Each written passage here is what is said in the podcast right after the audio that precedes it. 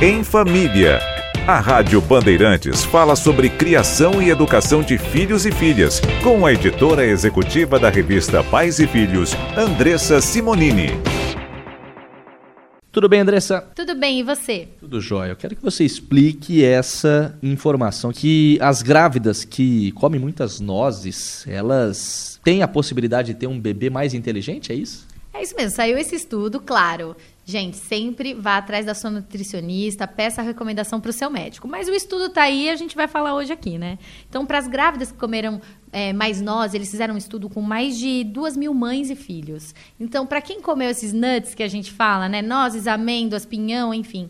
Quando a criança cresceu e fizeram um teste de QI e atenção e de memória, essas crianças estavam melhores, estavam com níveis mais altos. Então pode sim ter uma relação. Quem quiser saber mais sobre essa pesquisa, tá no site da Pais e Filhos.